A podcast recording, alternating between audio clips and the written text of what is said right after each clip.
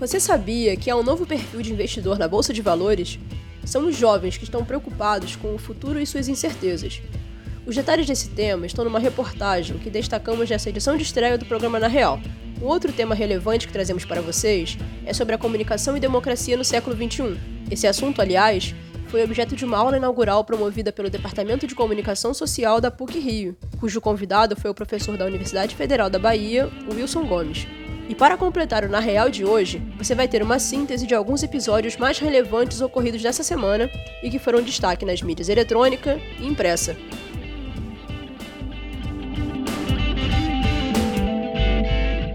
Conheça agora esse novo tipo de investidor da Bolsa de Valores na reportagem de João Gabriel Mancuso. Mesmo em um cenário de crise econômica, o número de pessoas investindo na Bolsa de Valores no Brasil não para de crescer. Se em 2017 a Bovespa registrava cerca de 600 mil investidores, em outubro de 2020 esse número já chega a mais de 3 milhões. Em apenas 3 anos houve um crescimento de mais de 500%. Para Gilberto Coelho, que tem MBA em Finanças pela FGV e investe na Bolsa desde 1989, o principal fator para isso acontecer se deve à diminuição brusca dos juros a partir da taxa Selic, a Selic é a taxa básica de juros da economia brasileira. Todos os juros são definidos por ela, desde os de empréstimos até os de investimentos. De 2017 para cá, o Banco Central vem diminuindo essa taxa, tendo ela caído de 12% à época para 2% agora. Como explica Gilberto Coelho, essa diminuição fez com que as pessoas deixassem de investir em renda física, como a poupança, para se arriscar mais na bolsa. Isso trouxe para o investidor é, uma perda de, de receita, de rendimento bem significativo. O brasileiro já vinha acostumado com juros altos e ter remuneração dos seus investimentos. E quando você vê que seu dinheiro não está rendendo uh, na renda fixa, você acaba começando a correr mais riscos, indo para o mercado de renda variável. E foi o que aconteceu com os investidores, pessoas físicas que passaram a investir mais em bolsa. Para Gilberto, outro fator fundamental está na internet e na facilidade de se operar na bolsa. Se antigamente era necessário estar em corretoras de investimentos, hoje é possível verificar dados e fazer a compra e venda de ações com a palma da mão. Já existia uma certa facilidade por parte do, do mercado é, investimentos por pessoa física através das corretoras via home broker, né? Muito fácil abrir uma conta, tudo digitalizado, você ter acesso por celular, né? não só computador, bem diferente do que você tinha antes dos anos 2000, lá para trás, antes do mercado ser eletrônico, quando você tinha que ligar para uma corretora, levar os documentos todos, assinar, é, cartório e depois ligar para a mesa de uma corretora, falar com, com o corretor. Né? Isso não existe mais. Então o mercado ele teve uma evolução tecnológica. Hoje você não vai numa sala de corretora fisicamente, você fica ligado via sistema eletrônico, ouvindo alguém lá falando, você está saindo dado, dados macroeconômicos, né? É, dados de desemprego, de inflação, estoques de petróleo. Uma pessoa que entrou recentemente na Bolsa de Valores foi o estudante de Relações Internacionais Matheus Lemos, de 21 anos. Ele diz ter começado a se interessar pelo tema por influência de amigos e fez sua primeira compra no mercado em 2019. Os principais fatores para Matheus ter começado nesse universo são a diversificação dos seus investimentos e a busca por uma saúde financeira após a aposentadoria. Eu via a bolsa de valores como uma forma de diversificar os meus investimentos e uma forma também de eu me proteger com relação à, à queda que a Selic estava passando. Eu comecei a investir em 2019 e a Selic já estava tendo quedas recorrentes no período. Minha maior motivação para investir é conseguir alcançar a minha independência financeira e com isso ter a opção, caso eu queira, de aposentar mais cedo. Somado a esse cenário, as projeções apontam para um crescimento ainda maior da bolsa de valores. Por exemplo, em entrevista ao jornal Valor Econômico, o diretor-geral da XP Investimentos, Gabriel Leal, acredita que até 2022 a Bovespa atinja aproximadamente 10 milhões de pessoas físicas cadastradas. Investir na bolsa deve se tornar algo cada vez mais comum no Brasil. Para o Na Real, João Gabriel Mancuso. O assunto agora é comunicação e democracia no século XXI. Esse tema foi objeto de uma aula inaugural promovida pelo Departamento de Comunicação da PUC Rio. A repórter Maria Gerke acompanhou e traz mais informações a respeito. Comunicação e democracia no século XXI. Esse foi o tema da aula inaugural preferida pelo professor Wilson Gomes, da Universidade Federal da Bahia, UFBA, a convite do Departamento de Comunicação da PUC Rio. Em pouco mais de uma hora, o autor de Democracia no Mundo Digital, História, Problemas e Temas, discutiu sobre o papel fundamental da comunicação na vida do cidadão, assim como sua relação direta com a política e o bem-estar social.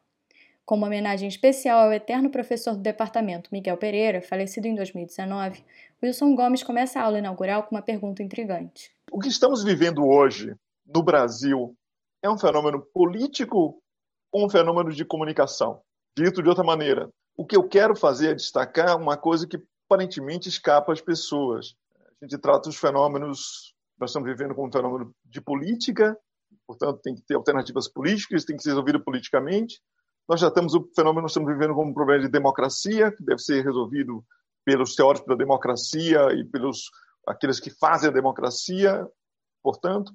E achamos que é um problema de saúde pública, que deve envolver as pessoas que trabalham com saúde pública, e não um problema de comunicação. E a minha tese hoje é demonstrar para vocês que, na verdade, não se trata de um problema de comunicação. O que vem primeiro? Os fatos ou o enquadramento dos fatos? Os fatos ou agenda setting? Para ilustrar esse questionamento, o professor Wilson destacou a situação atual da pandemia, na qual existe uma crescente dicotomia sobre a quem pertence o problema do coronavírus. A mídia seria tão responsável quanto o governo e os sistemas de saúde? Para ilustrar esse caso, a pandemia. Ninguém pode negar que esse é um problema de para epidemiologistas resolver, virologistas resolver e outros cientistas de saúde, certo?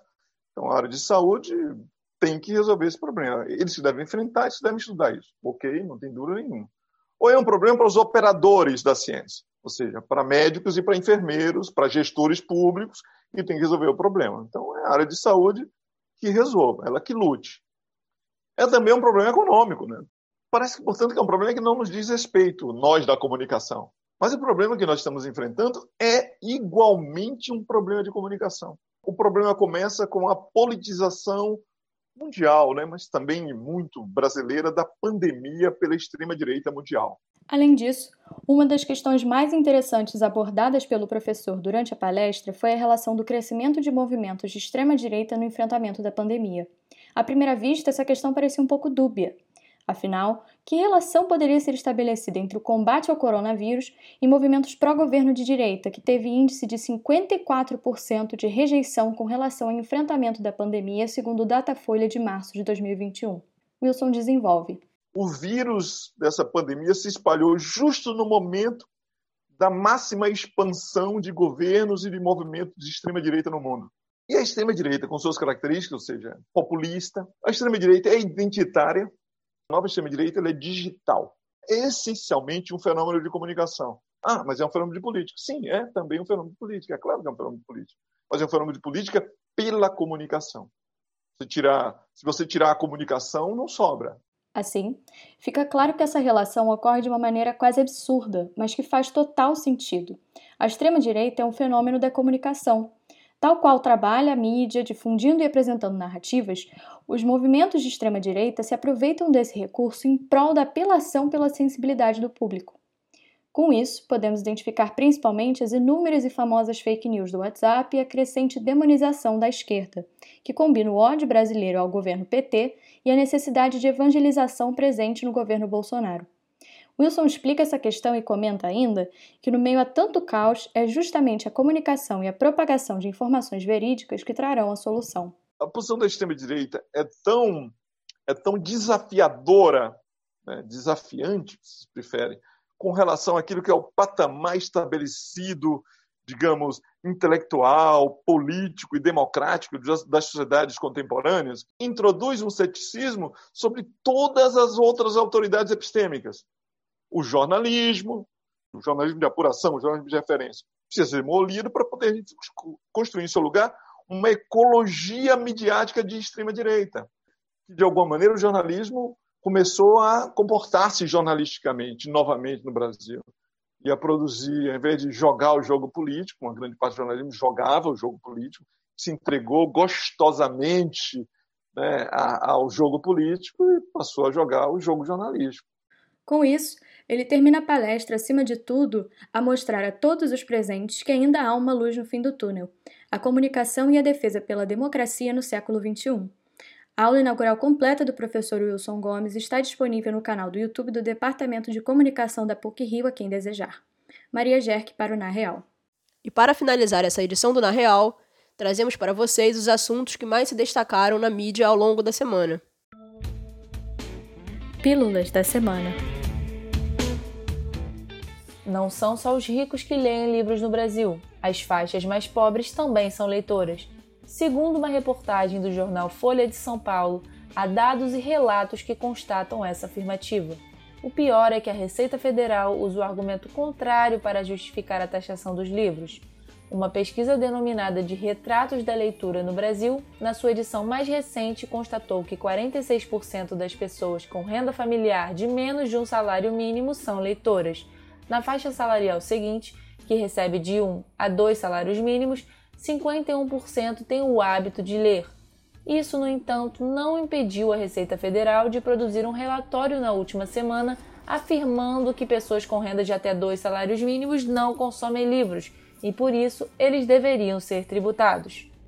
Em virtude do coronavírus, a cerimônia de entrega do Oscar 2021 será no próximo dia 25 deste mês. O filme Mank foi o campeão de indicações, com um total de 10.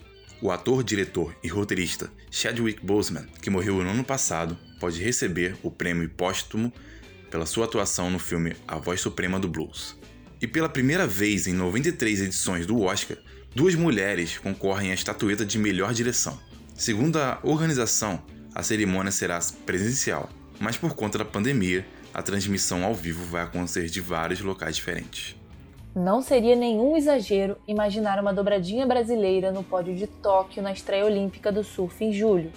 Gabriel Medina e Ítalo Ferreira estão hoje em um nível bem acima dos demais no circuito mundial de surf. A dupla brasileira dominou sem concorrência a segunda etapa da temporada no último fim de semana em Newcastle, na Austrália. Dessa vez, Ítalo derrotou Medina, dando troco pela semifinal perdida em dezembro. A dupla, junto com Silvana Lima e Tatiana Weston Webb, vai representar o Brasil nos Jogos Olímpicos de Tóquio, em ondas que podem ser bem parecidas com essas do evento australiano do último fim de semana. Ainda na área de esportes, oito equipes brasileiras conheceram na semana que passou seus adversários para a disputa da Copa Libertadores da América, cujo início está previsto para o próximo dia 20.